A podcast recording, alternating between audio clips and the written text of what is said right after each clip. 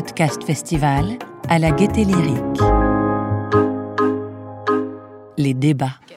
Bonjour, bonjour à toutes, bonjour à tous. On est très très heureuse de vous voir si nombreuses et si nombreux pour assister à cette table ronde qui sera consacrée à la question de la décolonisation, des réparations et du fait de faire entendre les revendications, donc vraiment d'un processus historique vers des revendications et des témoignages plus contemporains.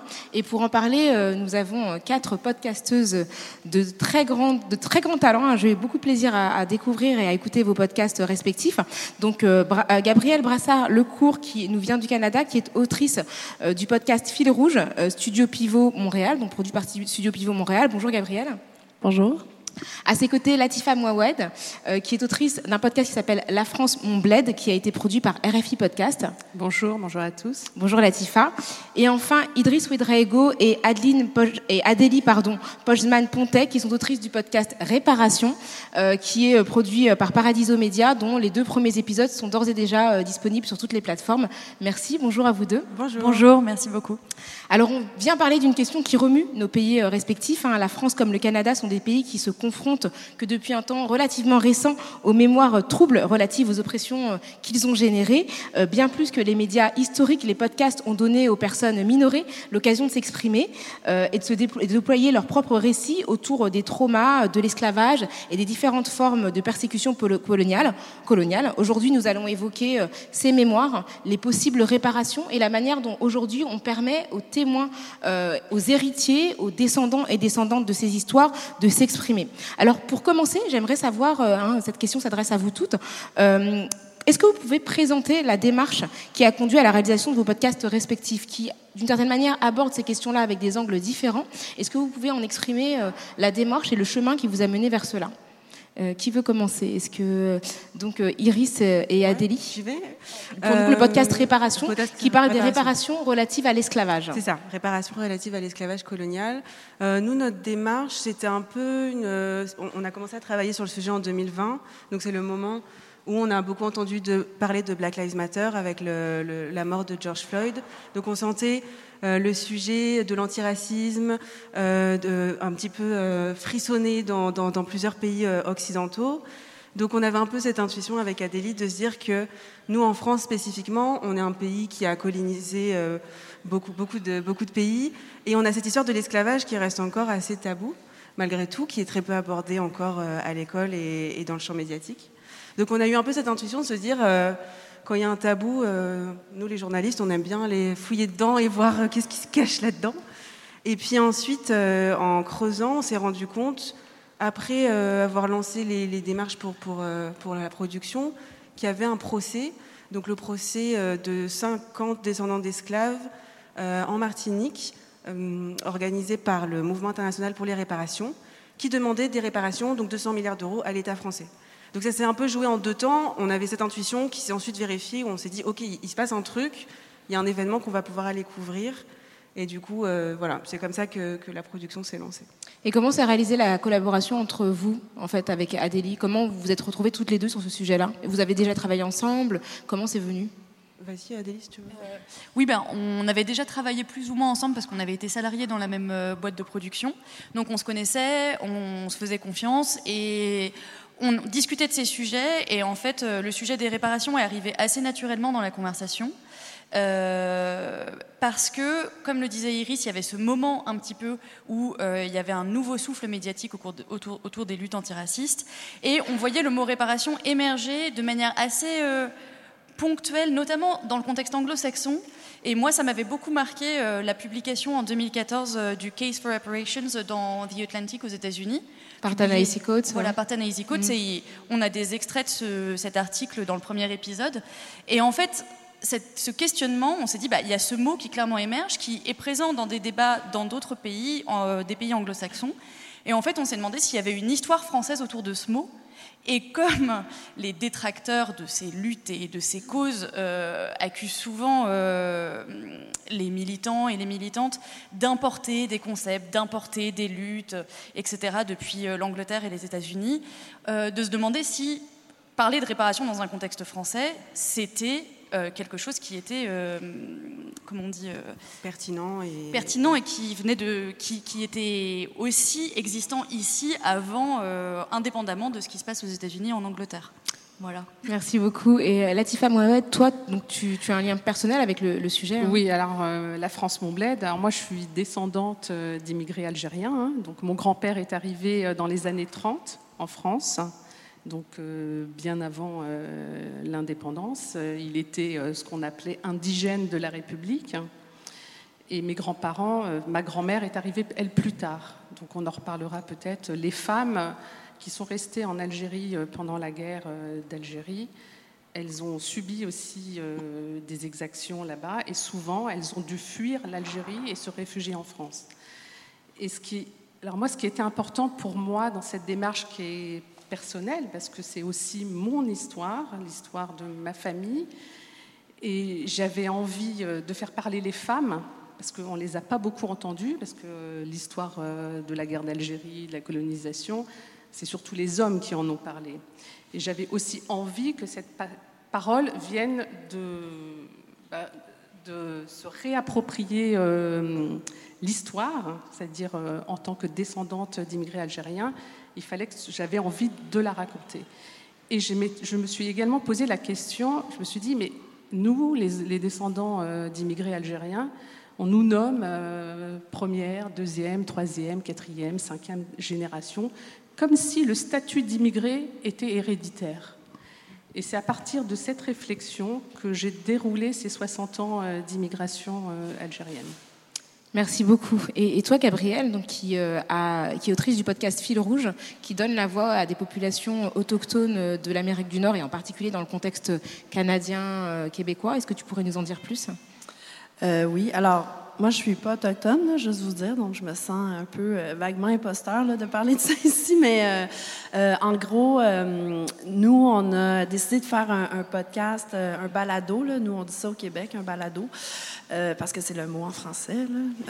donc, on a, en 2014, donc j'ai cofondé un média qui s'appelait Ricochet, où les enjeux autochtones prenaient une partie importante de notre contenu, entre autres parce qu'on était un média bilingue, donc on avait une équipe à Montréal, une autre à Vancouver, euh, où les enjeux autochtones prenaient une place aussi euh, importante.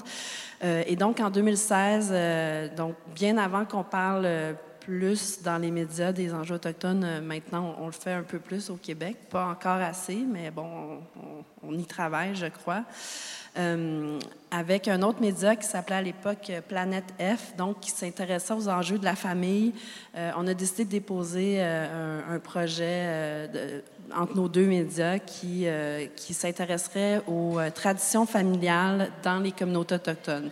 Notamment parce que dans les médias à l'époque, et encore aujourd'hui, on parle souvent des communautés autochtones quand ça va mal, quand il y a un conflit. Euh, bon, et euh, nous, on avait envie de, de se rapprocher aussi de, des traditions familiales qui, qui, se sont perdues ou qui n'ont pas été possibles de, de, de, perpétuer parce qu'on on a, on a vraiment exilé et maltraité les, les, populations autochtones au, Québec. Là. On peut pratiquement parler de génocide. C'est vraiment, on a vraiment été très, très très euh, méchants et pas gentils. Et en tout cas, on, les a vraiment euh, euh, dépossédés de leur identité, de leur langue, de leur tradition. et on est plusieurs Québécois, dont j'en suis, à avoir des origines autochtones. donc, on avait envie de, de, parler de ça dans un, dans un, dans un podcast un peu positif ou en tout cas euh, qui ne faisait pas juste euh, état des conflits, euh, mais vraiment pour nous reconnecter un peu à des, des savoirs ancestraux qui ont formé ce qu'on est aujourd'hui. donc, c'est un peu ça l'idée derrière Fil Rouge et on a vraiment travaillé avec plusieurs organismes autochtones pour faire ce podcast-là. Notre narratrice a été aussi notre consultante. elle s'appelle Natacha Canapé-Fontaine, elle a beaucoup participé euh, à l'élaboration de ce podcast-là. On a aussi travaillé avec un autre organisme qui s'appelle le Wapikoni Mobile. Euh, bon, on est allé chercher des, créateurs aussi pour la musique. Euh, donc, on a vraiment fait un effort parce qu'on voulait que ce soit pour et, par des, gens autochtones. donc, voilà. Merci. Et ta réponse va dans le sens de ma question suivante, c'est euh, comment on se positionne en tant qu'individu au-delà de la personne qui est journaliste par rapport à un sujet qui nous concerne plus ou moins. Alors dans votre podcast, euh, Iris et Adélie, vous vous positionnez personnellement. Donc euh, Iris, tu expliques que ton père est originaire du Burkina Faso et que ta mère est française blanche, je crois. Adélie, tu expliques que tu es descendante aussi d'une histoire de l'oppression française qui est l'histoire de la Shoah. Et pour autant, vous n'êtes pas liée à l'histoire de l'esclavage, en tout cas pas directement dans votre généalogie. Latifa, tu viens d'expliquer, tu es directement impliquée dans cette histoire de, qui est liée à l'invasion de l'Algérie puis à la révolution algérienne. Et Gabrielle, tu l'as dit à l'instant, tu es une femme blanche, tu as quelques origines autochtones, mais en tout cas, tu es perçue comme une femme blanche. Donc comment, quand on vient chercher un sujet qui nous concerne ou qui ne nous concerne pas, on se positionne et comment aussi on fait le choix de l'expliciter ou non? Parce que dans Fil Rouge, on ne l'entend pas forcément. Il y a vraiment la perspective des personnes concernées euh, qu'on entend, mais on n'entend pas qui finalement est derrière euh, l'écriture. Et dans votre podcast à vous trois, hein, Latifa, euh, Adélie et Iris, on vous entend vous positionner par rapport au sujet. Est-ce que euh, Latifa? Euh, oui, euh, évidemment, parce que dans la mesure où, en tant que descendante d'immigrés algériens, ce podcast, il est aussi très subjectif, parce que j'avais envie de raconter cette histoire. Et on prend toujours quand même la précaution du journaliste en disant il faut être équilibré hein, sur certains sujets, notamment quand, sur les épisodes concernant l'islam. C'est que c'est un sujet très sensible bon, là, j'ai fait en sorte d'être assez équilibré. Mais euh, oui, on, s'implique et en même temps, on se pose la question, on te dit jusqu'où je m'implique? Est-ce que je dis tout de mon histoire? Je laisse parler les, témoins? Euh, Voilà, c'est tout cet équilibre qu'il a fallu trouver. Et c'est vrai que j'ai des témoignages qui sont très forts. Et j'avais, euh, je me suis un peu effacée quelquefois, euh, notamment dans le premier épisode, je me suis vraiment effacée. J'avais envie de les laisser euh, parler. Mais c'est une histoire, voilà. Un podcast, c'est une histoire dans la grande histoire. Et qui, d'autre veut répondre ben, Iris C'est vrai que nous, on a fait le choix, on a, on a longuement hésité parce que ça a été un gros débat, même sur est-ce qu'on le fait ou pas, en fait, le, le podcast, vraiment. Euh, en fait, on s'est dit, on a envie de le faire parce que sinon, on ne sait pas si ça va être fait et on a quand même envie que les gens puissent entendre cette histoire. Donc, ok, on le fait, mais du coup, on va se positionner juste pour être très clair dès le départ, évacuer cette question tout de suite parce qu'en fait, on n'avait pas envie que ça soit à propos de nous. On avait vraiment envie que ce soit à propos de des gens concernés, des descendants d'esclaves, des militants, etc. Leur tendre le micro et pas l'anglais à partir de nous, nos ressentis, notre histoire, on a une histoire en lien puisqu'on est française, mais ça ne nous paraissait pas euh, le plus pertinent. Mais par contre, c'est vrai que moi aussi, en tant qu'auditrice, j'aime bien savoir qui me parle parfois, surtout qu'on entend quand même nos voix, puisque parfois on va faire du lien entre des sons et tout. Donc on s'est dit, on va se présenter, juste, euh, on a un lien avec cette histoire, on a un intérêt, mais après on évacue tout de suite nos émotions, notre ressenti. Enfin, là, c'est pas le sujet, c'est vraiment euh, tendre le micro vers des gens qui ont rarement la, parole dans les médias. Oui, euh, Adélie et après Gabrielle. Euh, bah, je pense qu'en plus, donc, on s'est effectivement beaucoup posé la question même de faire ce podcast, comme dit Iris. Euh, le procès aussi a beaucoup catalysé la, décision de le faire, parce que du coup, il y avait quand même un événement dont on avait envie de rendre compte et qui était central dans ces histoires et dans cette lutte. et la question de notre positionnement, ça a donné lieu à beaucoup, beaucoup d'écriture et de réécriture. Je pense aussi, pour rebondir sur ce que disait Iris, de savoir qui nous parle, on avait aussi envie de pouvoir se positionner en tant que journaliste en termes de point de vue situé. que justement ce soit pas le centre, mais qu'on puisse l'évacuer, comme disait Iris, et de pas de pas prétendre que, enfin justement, c'est un peu ce travail que fait le podcast de manière générale ces dernières années, de d'assumer le point de vue situé des journalistes, sans nécessairement en faire le cœur de l'histoire, mais euh, de telle manière à ce qu'on ne prétende pas à une objectivité ou à une voix omnisciente de narrateur. Euh, voilà, je pense que c'est quelque chose que le podcast, de manière générale, en France, en tout cas, a beaucoup travaillé, et c'était comme ça qu'on a réussi à trouver cette, euh, cet entre-deux. Et Gabriel, la particularité de ton podcast, c'est qu'on ne t'entend pas donc, est-ce que tu peux nous expliquer ce choix Et puis, finalement, on sait, pas, on, sait qui parle, mais on ne sait pas qui vraiment a mis en forme cette parole. Euh, oui, puis ben on m'entend pas notamment parce que j'ai j'ai pas nécessairement. Euh, moi, j'ai constitué l'équipe de journalistes qui est allée sur le terrain. Euh, j'ai choisi des journalistes qui étaient soit autochtones, soit qui avaient des sensibilités déjà ou des liens avec des communautés, parce qu'on était, on est un très grand territoire là au Québec, donc j'ai choisi aussi des journalistes qui avaient déjà parlé de ces enjeux-là, qui avaient des liens avec les communautés. Euh, et on a fait, effectivement, j'ai fait le choix de, de, donner entièrement la parole euh, aux témoignages, euh, qui n'étaient pas vraiment scriptés. Hein, c'est vraiment des, des, gens qui se confient sur, sur différentes, différentes traditions, dont l'extrait qu'on, qu'on va entendre aujourd'hui, c'est, un des épisodes qui a gagné le, le premier prix canadien du, du festival podcast euh, ici en 2018. Mais non, mais, non, mais je dis ça juste parce que je peux comprendre pourquoi le jury a choisi cet épisode-là et c'est moi qui l'avais aussi sélectionné pour le soumettre à la compétition parce que c'est un témoignage très fort d'une, d'une femme qui, euh, qui, toute sa vie, euh, a lutté pour se reconnecter à sa langue dont on l'avait dépossédée. Puis honnêtement, encore aujourd'hui, je l'écoute puis je, je suis super émue. Là, c'est vraiment un témoignage très fort. Mais du coup, on comme c'est des voix qu'on a, qu'on a sciemment euh, euh, silencées pendant des années, je trouvais ça important que ce soit entièrement leur voix à, ces personnes-là et que nous, on ne nous entende pas. Euh, puis après ça, bien aussi dans notre démarche, euh, les journalistes ont passé plusieurs journées, voire des semaines dans les communautés avant de tendre le micro euh, pour avoir une, un lien de confiance. on a fait le podcast sur un an et demi parce que dans certaines communautés, le rapport au temps ou aux tombées très serrées, ça ne fonctionne pas. Donc, il nous fallait vraiment avoir cette sensibilité-là aussi.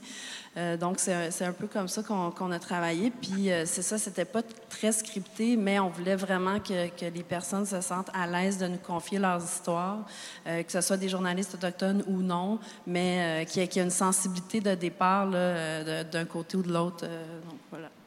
Alors, je vous propose d'écouter un premier son, hein, puisqu'on parle de ces podcasts, et je suis sûre que vous avez très envie d'en savoir plus. C'est un, son qui est euh, issu du podcast euh, Réparation, euh, qui, qui, pose un cadre par rapport à la conversation qu'on est en train de mener. Cette audience, c'est le dernier chapitre en date de ce combat et de l'histoire française des réparations.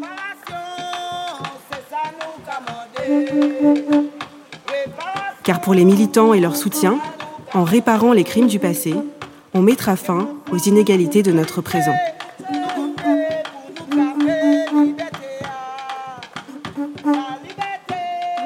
Mais alors comment est-ce que aujourd'hui, au XXIe siècle, on peut réparer des crimes vieux de plus de 200 ans?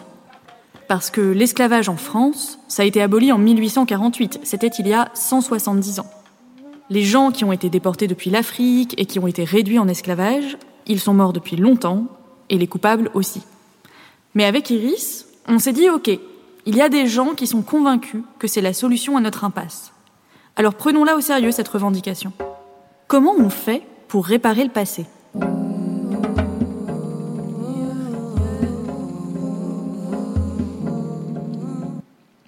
Et avant euh, de vous faire réagir, je vous propose d'écouter un second extrait. Donc, ce premier extrait me semblait intéressant parce qu'il pose la question de l'implication de la reconnaissance du passé sur le présent. Et l'extrait suivant euh, est celui extrait euh, de La France mon bled. C'est les témoignages d'une jeune femme qui s'appelle Anissa. On va casser c'est sa voix. Et je trouve que ça, poursuit un peu cette, question sur laquelle je vous ferai réagir également. Moi, on m'a jamais parlé de la, enfin, à la maison, on m'a jamais parlé de la, de la guerre d'Algérie. J'en ai pas le souvenir en tout cas. Je l'ai appris à l'école, mais j'ai surtout développé un peu mes connaissances là-dessus, et encore elles sont limitées, mais euh, par moi-même, par ma propre curiosité. Mais je j'ai aucune connaissance concrète de, de, l'histoire du pays qui m'est venue de mes parents. Jamais. Je me suis plutôt intéressée via, euh, via des bouquins, euh, des films, des reportages.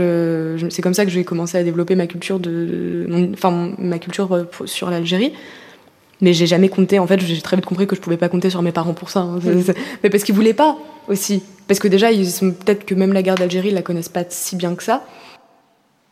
Alors, ce, que, ce qui me semble intéressant dans cet extrait, c'est euh, la question du rôle des podcasts ou des balados, pardon, euh, dans, la dans, la transmission d'une information qui n'est pas relayée par les médias dominants. C'est-à-dire que c'est des informations auxquelles on n'accède pas nécessairement dans notre éducation, dans les livres d'histoire, que les familles ne relaient pas nécessairement auprès de leurs descendants, et puis surtout que la société euh, actuelle euh, ne permet pas euh, forcément à l'intégralité de la population de connaître. Donc finalement, quel est le rôle social de vos productions dans le relais de ces récits qui sont des récits manquants aussi bien sur le plan familial que sur le plan médiatique? Est-ce que vous avez la conscience finalement euh, du fait que vous compensiez un manque, un manque de l'éducation nationale ou je ne sais pas quel est le nom de l'équivalent euh, au, Canada et d'un manque qui est celui des, médias en fait beaucoup plus traditionnels, même si effectivement toi Latifa, tu as produit ce podcast pour un média qui est RFI, est un média de service public.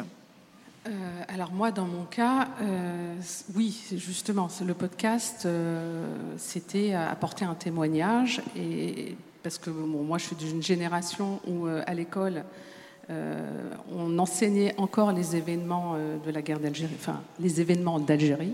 Oui, c'est-à-dire que c'est l'époque où en fait la guerre d'Algérie était qualifiée d'événement, et en fait la reconnaissance de la guerre en tant que guerre n'est intervenue qu'à la fin des années 90. Bah, pourtant, c'est euh, oui, mais dès 83, normalement, l'éducation nationale avait dit il faut enseigner la guerre d'Algérie, mais dans la réalité, les professeurs ne le faisaient pas. On parlait. Ça dépend des endroits en fait. ouais. Bon, euh, à Versailles. à Versailles peut-être. Mais Moi j'étais en Seine-Saint-Denis. oui, oui, je pense qu'il y a ça aussi, mais il y a aussi une, question de d'âge, je pense. Hein, oui, euh, oui, oui, probablement. Et, et, à la maison, on n'en parlait pas. Moi, mon grand-père, euh, mon grand-père, quand il y avait un jour la bataille d'Alger qui est passée à la télévision, il s'est mis à pleurer et il a dit à, à ma mère, à ma tante, éteignez, éteignez. Moi, j'ai connu ça je ne veux, je, veux plus voir ça. Voilà. Mais moi, je n'ai jamais su ce qui est arrivé à mon grand-père. Et c'est grâce à ce podcast, en allant à la rencontre de ces femmes de la première génération, que j'ai appris euh, un peu mon histoire personnelle. Donc, je vous le raconte, mais c'est pas dans le podcast. Euh, j'ai croisé euh, une femme qui a aujourd'hui 87 ans et je ne sais pas par quel hasard, elle, est de la même région que ma grand-mère. Et elle, elle, avait, euh, elle a une mémoire et elle m'a raconté que mon grand-père et son mari ont, été torturés ensemble, ils ont été emprisonnés ensemble en Algérie. Moi, c'est des choses que je ne savais pas. Et, à partir de là, j'ai commencé à poser des questions aussi à ma mère. Et ma mère, elle était, assez jeune, et petit à petit, sa mémoire est revenue. Elle m'a parlé de l'assassinat de, son grand-père par le FLN. Euh, toutes ces histoires euh, sont remontées. Et en faisant parler euh, ces femmes, leurs filles, elles ont aussi posé des questions à leurs parents. Et moi, j'ai des, personnes qui sont, enfin, que j'ai interviewées pour le podcast qui ont appris des choses sur leur histoire familiale. Et, c'est ça qui est important. Et je, et je pense, enfin, je dirais même à tout le monde, faites parler euh, vos parents, vos grands-parents sur votre histoire familiale, sur votre. C'est important.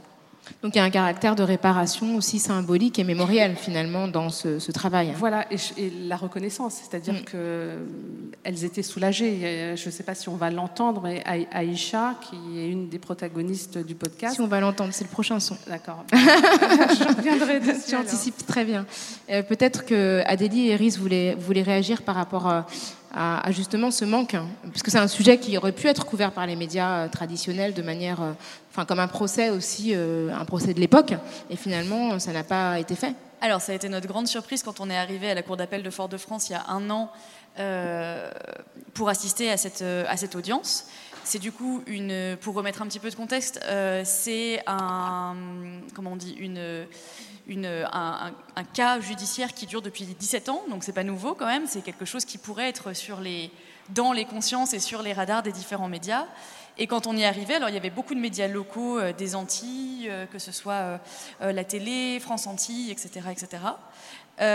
et il y a eu des éditions dans, je pense, la majorité des, reportages, des petits, des petits reportages dans la majorité des 20 heures euh, dans, euh, enfin, aux Antilles, à la Réunion, etc. Euh, en revanche, on a été très surprise en arrivant dans cette audience qui durait quand même deux jours. Il y avait 17 avocats. C'est quelque chose de très très rare parce que c'était un procès qui avait été déclaré par le ministère de la Justice comme étant un procès historique. C'est le premier procès de France qui est civil à être déclaré comme historique. Ce que ça veut dire quand c'est historique, c'est qu'en France, on n'a pas le droit d'enregistrer ce qui se passe dans une salle d'audience que ce soit de la vidéo ou du son. euh, c'est interdit. Les seuls moments où on a le droit de faire ça, c'est quand le ministère de la Justice déclare que c'est un procès historique qui a donc une pertinence pour les archives nationales de l'INA. Et c'est enregistré, et après, ce qui est enregistré est mis sous scellé pendant 50 ans. Ça n'a pas le droit d'être exploité dans les médias. Avant ce procès de l'année dernière, les seuls procès qui ont été euh, enregistrés et considérés comme historiques sont des procès criminels. C'est majoritairement les procès de la Seconde Guerre mondiale, donc Papon, euh, Pétain, et les procès des attentats, par exemple.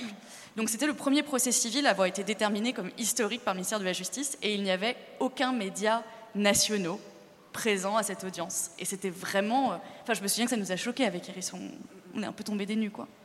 Effectivement, ça, enfin, c'est vous venez combler un manque euh, Ouais. qui ne permet pas nécessairement à tout le monde de s'informer par rapport à des sujets qui sont d'ampleur pourtant historique et symbolique extrêmement importante. Quoi. Oui, et puis qui traite, euh, enfin, qui pourrait avoir un, une- une- une- un impact important sur l'histoire de France. Enfin, si jamais ce procès, euh, enfin, je vais pas vous, enfin, bon, c'est pas vraiment un spoil, mais Spoiler, ouais, enfin, voilà. Si ce procès condamnait la France si ce pour procès, euh, voilà. voilà, condamner la France à payer 200 milliards de réparations, euh, je veux dire, ça Bah, va changer un peu les choses. Là, je pense qu'on en entendrait parler.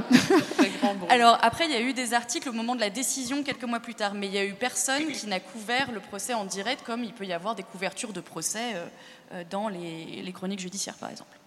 Et, pour toi, Gabriel, le fait de, mettre en avant euh, des voix de population qui sont sous-représentées médiatiquement, voire euh, pas du tout représentées, et euh, dont les histoires ne sont pas nécessairement présentes dans l'univers mental de la plupart des Canadiens, euh, est-ce que est-ce que c'est quelque chose que tu fais en ayant le sentiment de venir pallier une absence de visibilité? Ben, en tout cas, sous la forme de, de- témoignages euh, aussi intimistes, euh, certainement. Surtout à l'époque où on a sorti le podcast, euh, donc en 2017, là, c'était beaucoup, on n'en parlait pas vraiment.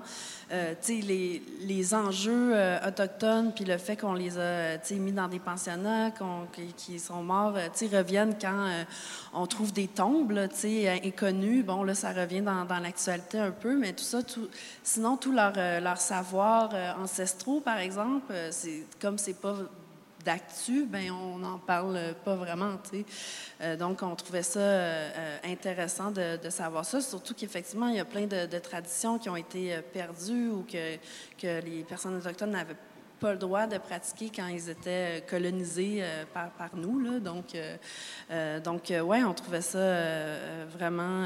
ouais, on, on palliait un peu, en tout cas sous la forme de témoignages aussi, aussi intimistes, puis de, de, traditions euh, qu'on connaît pas. Là. Donc, pour ça, ouais, ça, ça venait pallier à, un certain manque. Puis on le faisait déjà dans nos médias euh, dits alternatifs, là, ou pure player, comme vous dites, mais euh, parce qu'on est un média numérique.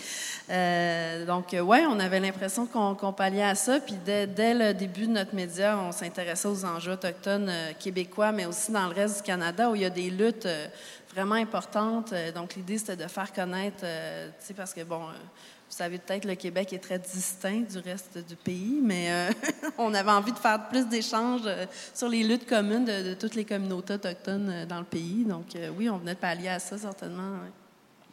Tu voulais ajouter quelque chose, Latifa, ou on passe à l'extrait suivant? Non, non, je voulais juste rajouter que c'est vrai que euh, c'est des les cultures, hein, les cultures décolonisées, même après la colonisation, c'est des cultures que on a dépréciées, voilà. Et euh, Oui, puis moi, j'ajouterais juste que sur l'histoire autochtone au Québec, honnêtement, dans les, euh, quand on est au secondaire, donc l'équivalent du lycée, là, on- l'histoire autochtone arrête à peu près au moment où les colons français arrivent au Québec, ils ont froid, les Autochtones leur donnent des fourrures, puis on en a- après, c'est fini. tu sais.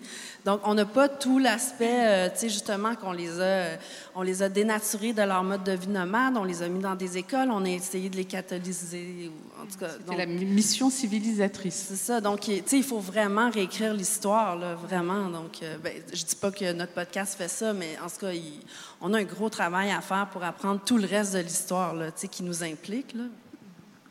Je vous propose d'écrire un, un- d'écouter pardon, un troisième extrait qui est La Voix d'Aïcha. Et C'est extrait euh, de La France Mon Bled, hein, ton podcast, Latifa, et euh, de réagir euh, par la suite. euh, à la manifestation. En 1961, on est parti à Paris. Et qu'est-ce qui, qu'est-ce qui s'est passé? J'oublierai jamais ça. Jamais. Jamais. Ils ont pris mon père, il y en a un flic a pris mon père par, les mains. Et l'autre, il l'a pris par les pieds. Ils allaient le balancer en dessous le métro. Et là, je n'oublierai jamais, jamais, jamais, jusqu'à ma mort. Et je suis restée pendant des années après. après, je suis restée. Je suis restée pendant des années. Je me suis mariée, j'ai fait des enfants.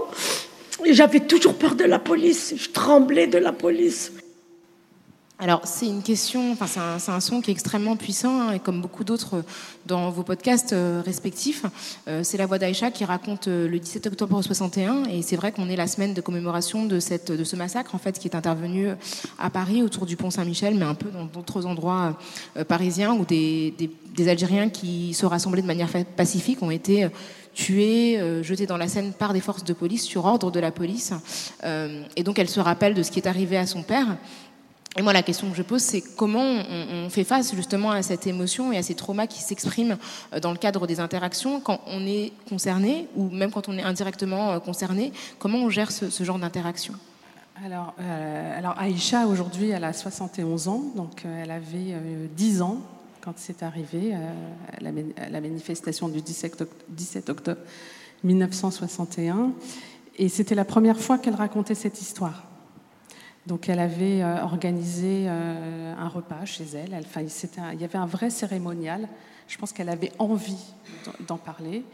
Et euh, les femmes qui étaient présentes ce jour-là, enfin, aucune, aucune d'elles, ni moi, on s'attendait à, ça.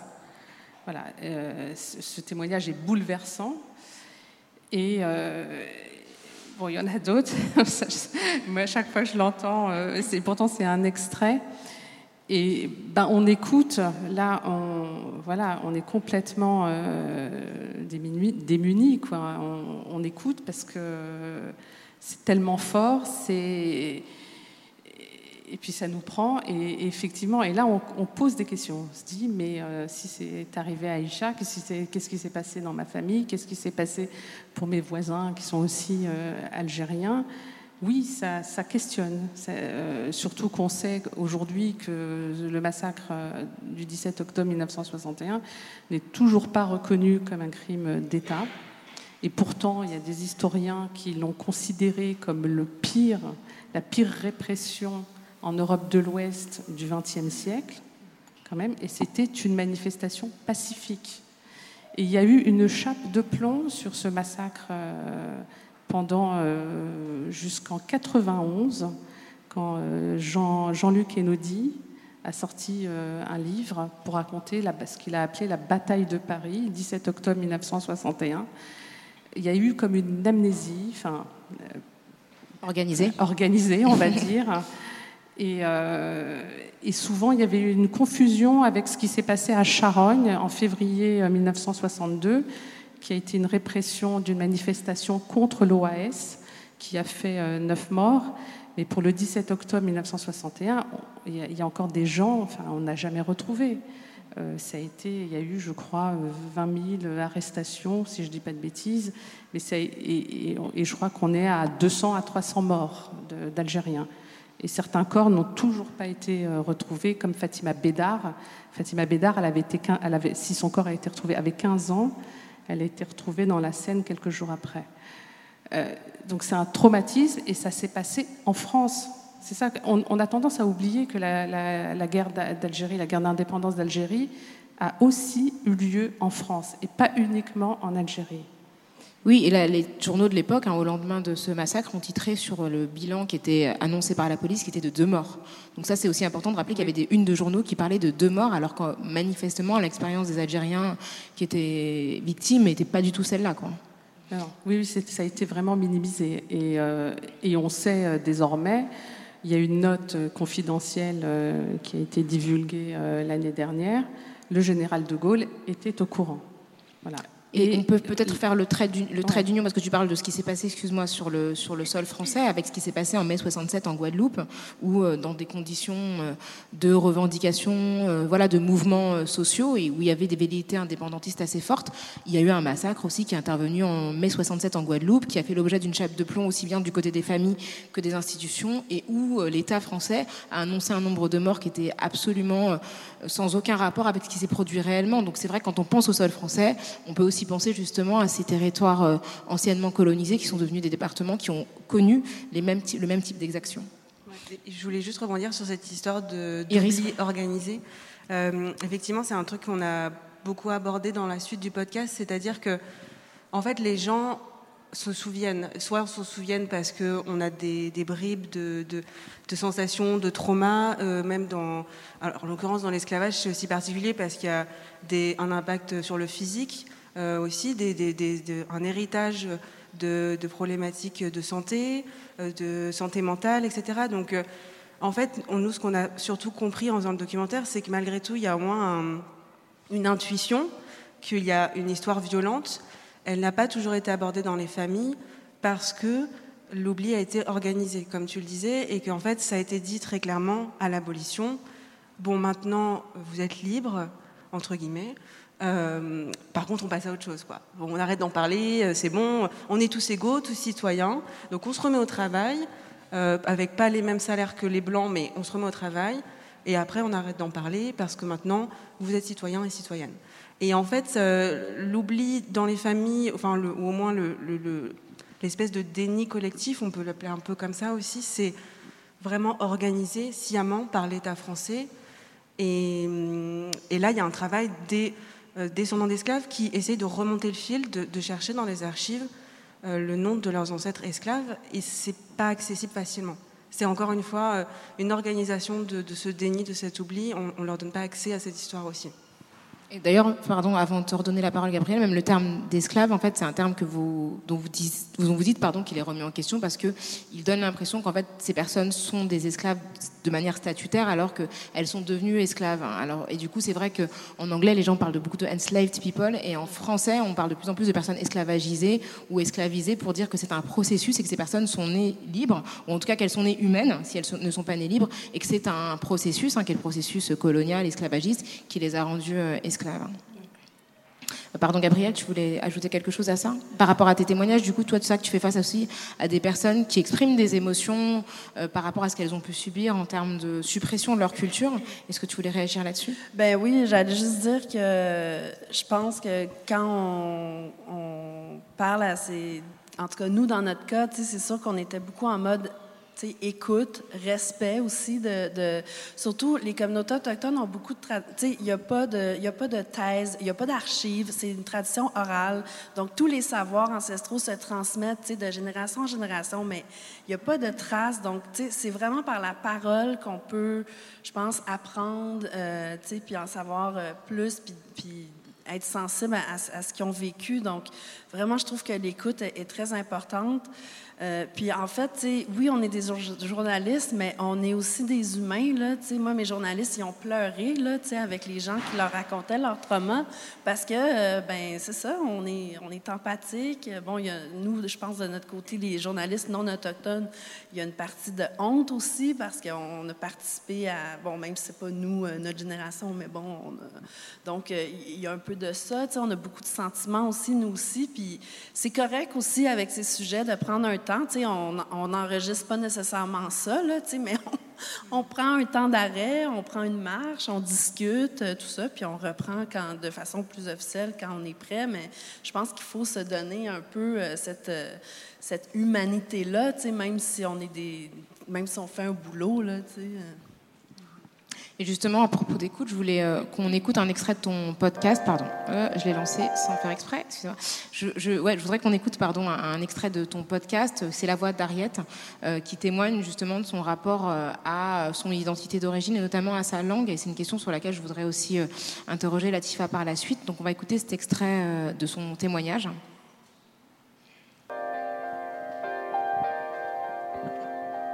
De tout ça, j'ai appris que il faut que je valorise mon identité, ma langue. Il ne faut pas que je sois gênée de, parler d'où je viens et, et notre façon de vivre.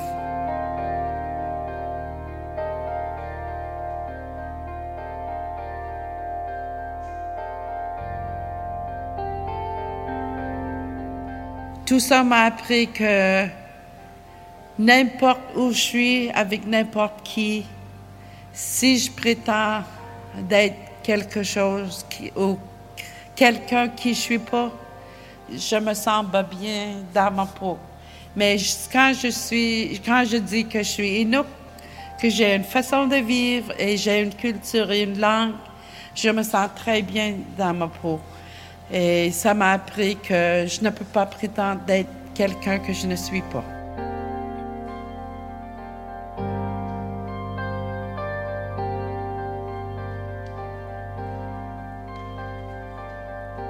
Toutes mes filles ont eu leur diplôme de différentes études cette année. Une au secondaire, une au collège, puis une à l'université. Quand ils ont fait leur, euh, leur discours, alors, euh, ce que je trouve intéressant dans cet extrait-là, c'est la question de la langue, parce qu'en fait, elle raconte dans ton podcast que finalement, elle a été euh, contrainte d'utiliser le français, que sa langue, elle n'avait plus l'occasion de la mobiliser, mais que malgré tout, elle a tenu à la transmettre à ses enfants. Et, euh, et elle s'exprime parfois dans, dans, sa langue. Elle est, elle est originaire euh, d'un, du groupe ethnique inuit. Donc c'est, très intéressant parce que finalement, et c'est une question que je te pose à toi, Gabriel, mais que je vous pose à toutes, vous interrogez des personnes dont parfois la langue première n'est pas nécessairement le français. Ça peut être euh, une, une, langue algérienne, l'arabe ou le, le kabyle. Ça peut être le créole également. Donc comment vous parvenez à faire exister ces récits euh, sans, en, permettant aussi l'accès aux personnes qui sont francophones, qui sont les personnes auxquelles vous destinez euh, vos productions ben, on nous, on l'a pas fait dans, le podcast. On a les, les bouts en, en, dialecte, en langue autochtone, on les a laissés, puis on les a pas traduits, mais on avait cette discussion-là hier euh, dans, les, dans, dans un autre panel sur euh, l'écosystème de, podcasts canadiens parce qu'on est bilingue, on parle beaucoup en français en anglais et euh, euh, de plus en plus, on laisse les gens s'exprimer dans leur langue et on fait soit un voice-over ou on traduit après les propos. Puis ça, je pense que c'est super intéressant de travailler là-dedans, surtout quand les gens nous racontent des, des émotions très fortes. Ils peuvent avoir envie de s'exprimer dans leur langue, puis je pense qu'il faut trouver des façons de de, le faire tout en rendant ça accessible euh, au public euh, auquel on destine nos podcasts. Mais je pense que ouais, il y a des façons de, le faire. Et toi, Latifa, c'était une problématique aussi qui était assez importante. Oui, euh, parce que oui, j'ai rencontré quelques femmes qui ne parlaient que le dialecte algérien. Donc moi, je le parle quasiment pas.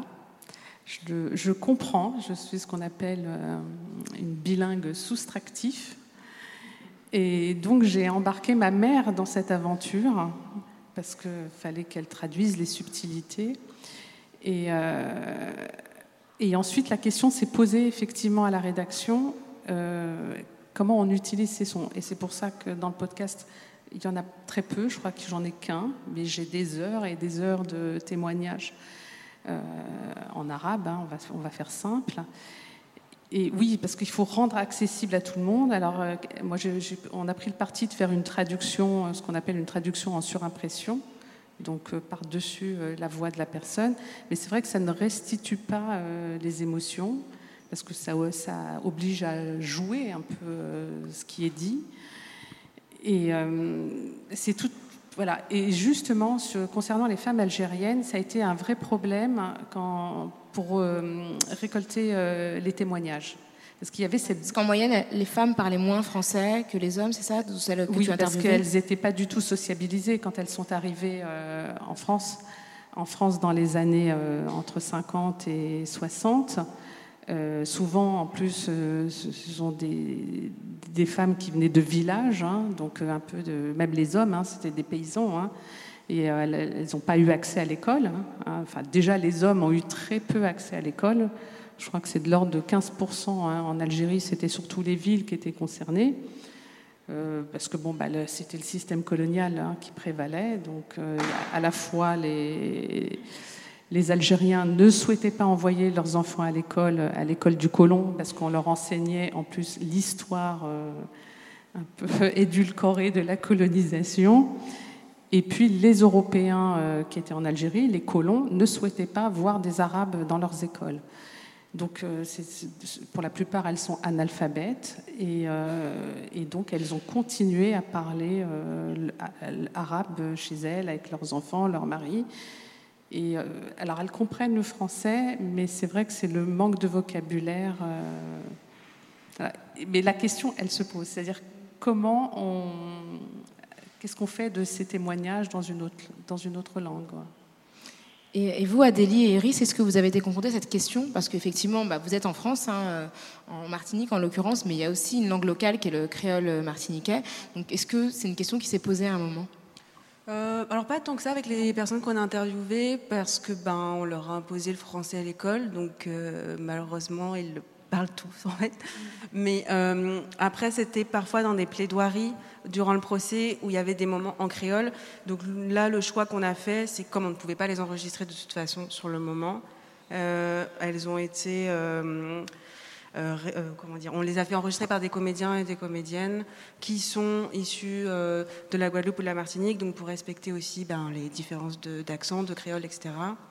et après, on a aussi fait le choix d'entendre le créole dans la musique, donc on a fait appel à, une, à Céliawa, une, musicienne qui chante en créole et qui a élaboré à, partir du sujet des réparations pour bah, qu'on l'entende aussi, parce que c'est effectivement c'est important. Et je voulais vous poser une question à toutes euh, sur euh, la question, en fait, euh, c'est une question qui est très présente dans le fil rouge et dans la France Montbled, c'est la question du déracinement et la question de ses conséquences sur l'identité actuelle. Mais c'est aussi une question que vous touchez dans Réparation, quand il y a cette femme qui notamment parle de son grand-père, dont elle comprend qu'il a vécu des... En tout cas, qu'il a qu'il a une, intuition, comme vous le disiez, par rapport à son, ses aïeux qui avaient été victimes de l'esclavage, et qui a une espèce de vide qui se crée aujourd'hui chez des personnes qui savent que quelque chose s'est produit dans le passé, mais qui n'ont ni les mots, ni la transmission de l'histoire. Donc, moi, ma question, c'était surtout de, de demander de quelle manière, en fait, cette question soit du déracinement, soit de l'histoire non racontée, produit des conséquences sur les personnes que vous allez voir aujourd'hui? Euh, tu veux y aller? Bah, juste pour rebondir là-dessus, euh, en fait, euh, on s'est rendu compte que globalement, euh, j'en parlais un peu tout à l'heure, mais il y a quand même des trucs de santé mentale assez importants et en fait de, transmission aussi à leurs propres enfants de, certains, de certaines histoires. On a interviewé une, une dame qui s'appelle Nadia Judith en Guadeloupe qui a en fait fait tout ce travail grâce à une association ici qui s'appelle le CM98, qui fait ce travail de remonter la généalogie.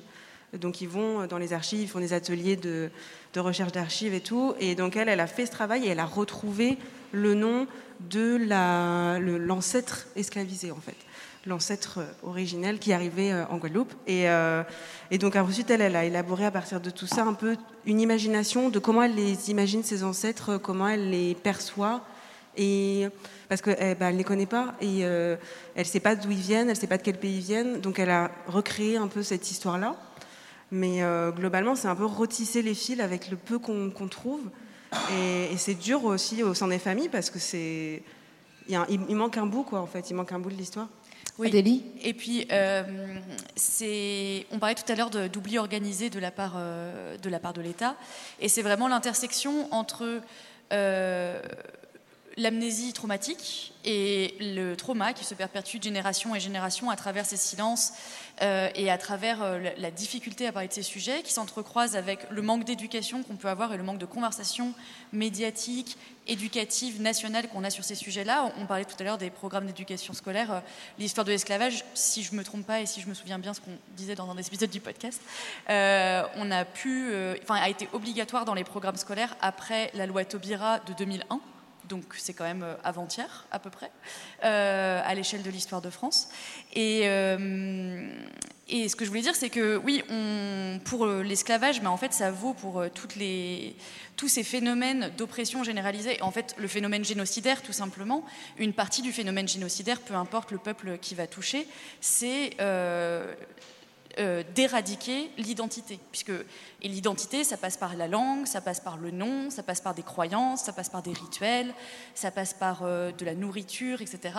Et ce phénomène de, d'enlever les capacités d'identité à des gens et du coup les empêcher de les transmettre à leurs descendants, de transmettre des noms africains, de transmettre des recettes, de transmettre des croyances euh, en les christianisant, etc. Et ça, c'est vraiment des, des parallèles qu'on peut faire à travers tous les génocides. C'est pas une question de comparaison, c'est le fait génocidaire est, étudié et il y, y, a des travaux là-dessus.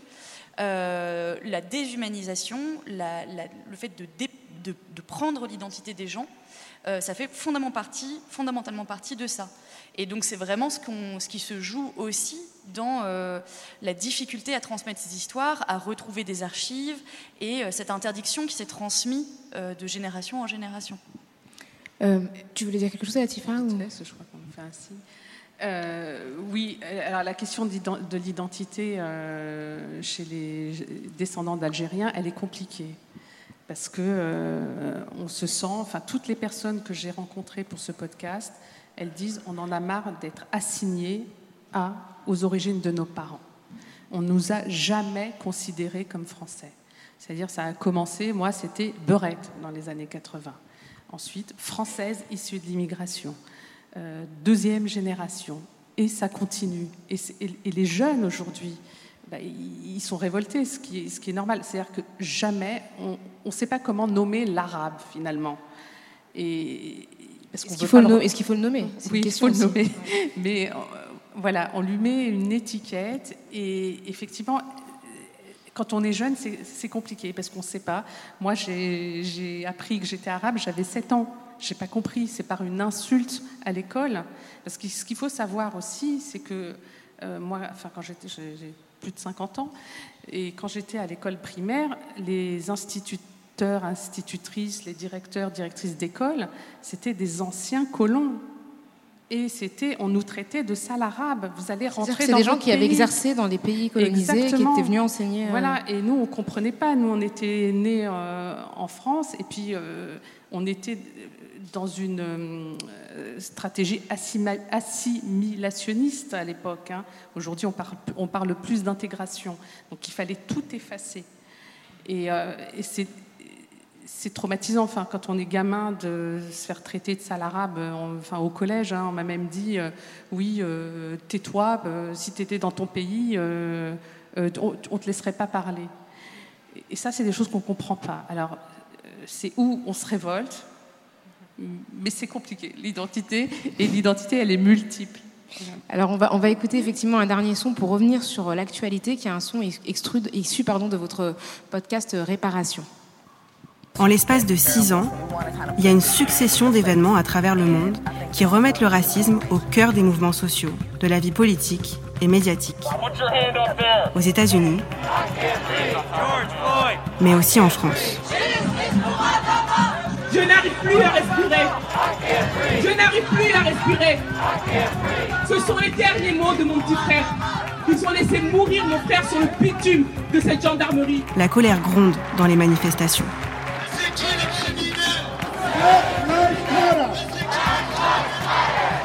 Et au printemps 2020, partout dans le monde, des manifestants déboulonnent des statues d'anciens colons et esclavagistes, symboles d'un passé encore trop présent déboulonner leur statue à terre. That statue represents years of oppression. The statue of a 17th century slave trader pulled down in Bristol.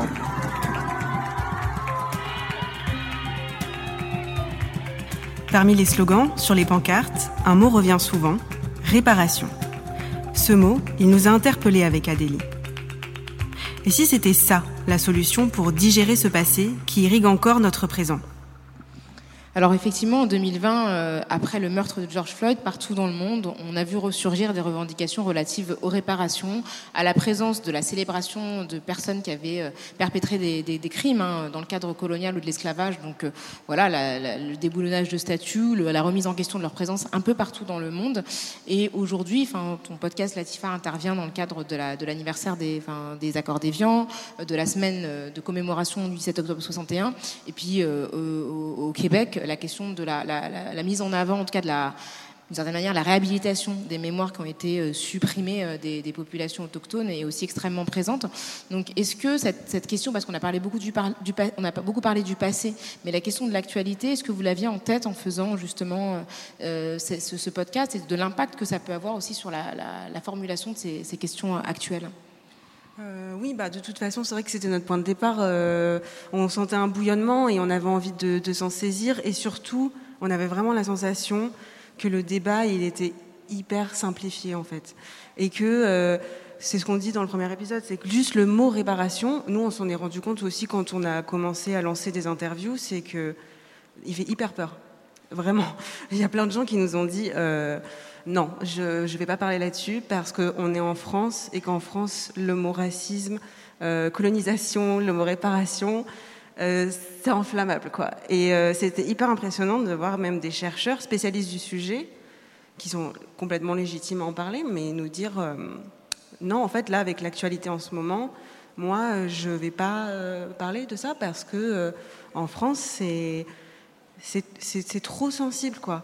Et, euh, et nous, on s'est dit, bah, en fait, euh, justement, justement là, il faut, il faut l'aborder et on va essayer de prendre le temps. Et je pense que le podcast, le médium podcast aide, aide ça peut-être à, ok, on souffle un coup. Euh, si on prend les arguments un à un, peut-être qu'on peut s'entendre en fait sur des choses assez simples que il y a eu de la souffrance, il y a eu de la colonisation.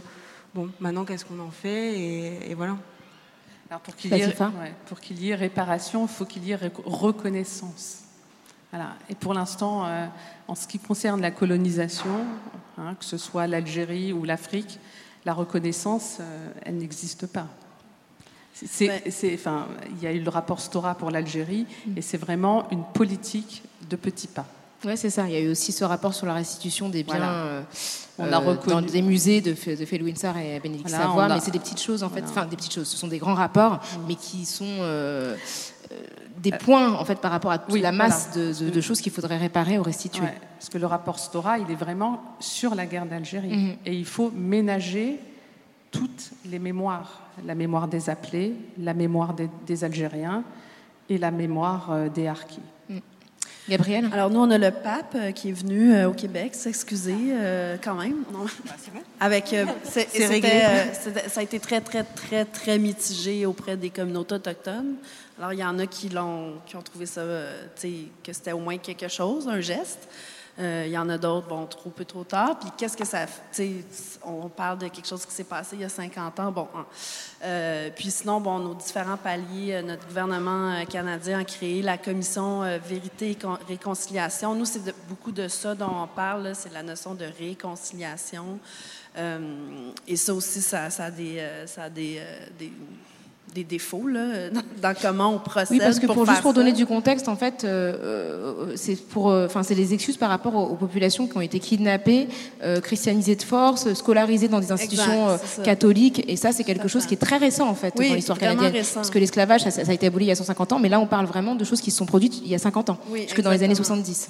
C'est ça, et donc il y a beaucoup de d'enfants de, autochtones qui ont été arrachés à leur famille, qui sont morts dans des circonstances euh, inconnues jusqu'à ce jour. Donc, il y a plein, plein, plein de des sévices euh, sexuels de la part de, de, prêtres qui étaient dans ces écoles. en tout cas, il y, a, toute une panoplie de, de choses. Euh, mais c'est ça. moi, je me dis qu'il faudrait faire une saison 2 de Fil Rouge.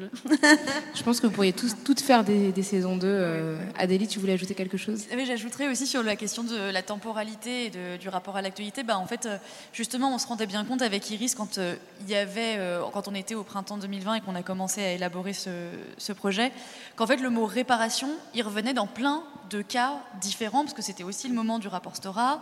moi, j'étais assez au courant des questions des, autochtones et des Premières Nations au Canada et au Québec en particulier, même pour des choses qui étaient un peu à côté, mais qui se posait. Euh, il y avait la question des réparations climatiques qui se posait à cause de la crise environnementale et écologique. Donc en fait, c'était un mot, quand on a commencé à y faire attention, qui revenait dans plein de contextes différents. Euh, et qui même, euh, moi j'ai un souvenir assez fort de ça, la veille du procès, quand on était en Martinique, on avait assisté à une grosse réunion un peu de répétition de la part des avocats du mouvement international pour les réparations. Et ce matin-là ou la veille, la Croix titrait sur les la pédocriminalité au sein de l'Église catholique. Et le titre, c'était euh, Des réparations pour les victimes de pédocriminalité. Enfin, je veux dire, il y avait cette omniprésence de ce mot qui réapparaissait un peu partout dans ces crimes systémiques d'institutions dans des positions de pouvoir historiques. Alors, il nous reste juste deux minutes, mais je voulais revenir sur la, fin de ton podcast, Latifa. Tu rends hommage aux femmes et aux voix féminines qui sont exprimées euh, dans le cadre de ton, de ton podcast, parce que ce sont souvent les oubliés parmi les personnes qui sont victimes de l'esclavage et de la colonisation. Vous mentionnez dans votre podcast Solitude, qui est une femme qui a été victime de l'esclavage, qui s'est battue lors du rétablissement de l'esclavage en 1802 en Guadeloupe. Il y a des femmes, évidemment, énormément de femmes qui témoignent. On a, on a entendu Harriet, mais il y en a d'autres. Euh, est-ce que, Latifa, tu voudrais dire très très rapidement, du coup peut-être en 35 secondes, euh, un petit mot sur ce pourquoi de de, l'appui, de l'hommage aux femmes. Excusez-moi. Eh ben, plus invisible qu'un travailleur immigré, il y a sa femme. Effectivement, c'est un, une très juste conclusion. Je vous remercie. Il y a énormément de choses qu'on aurait pu dire.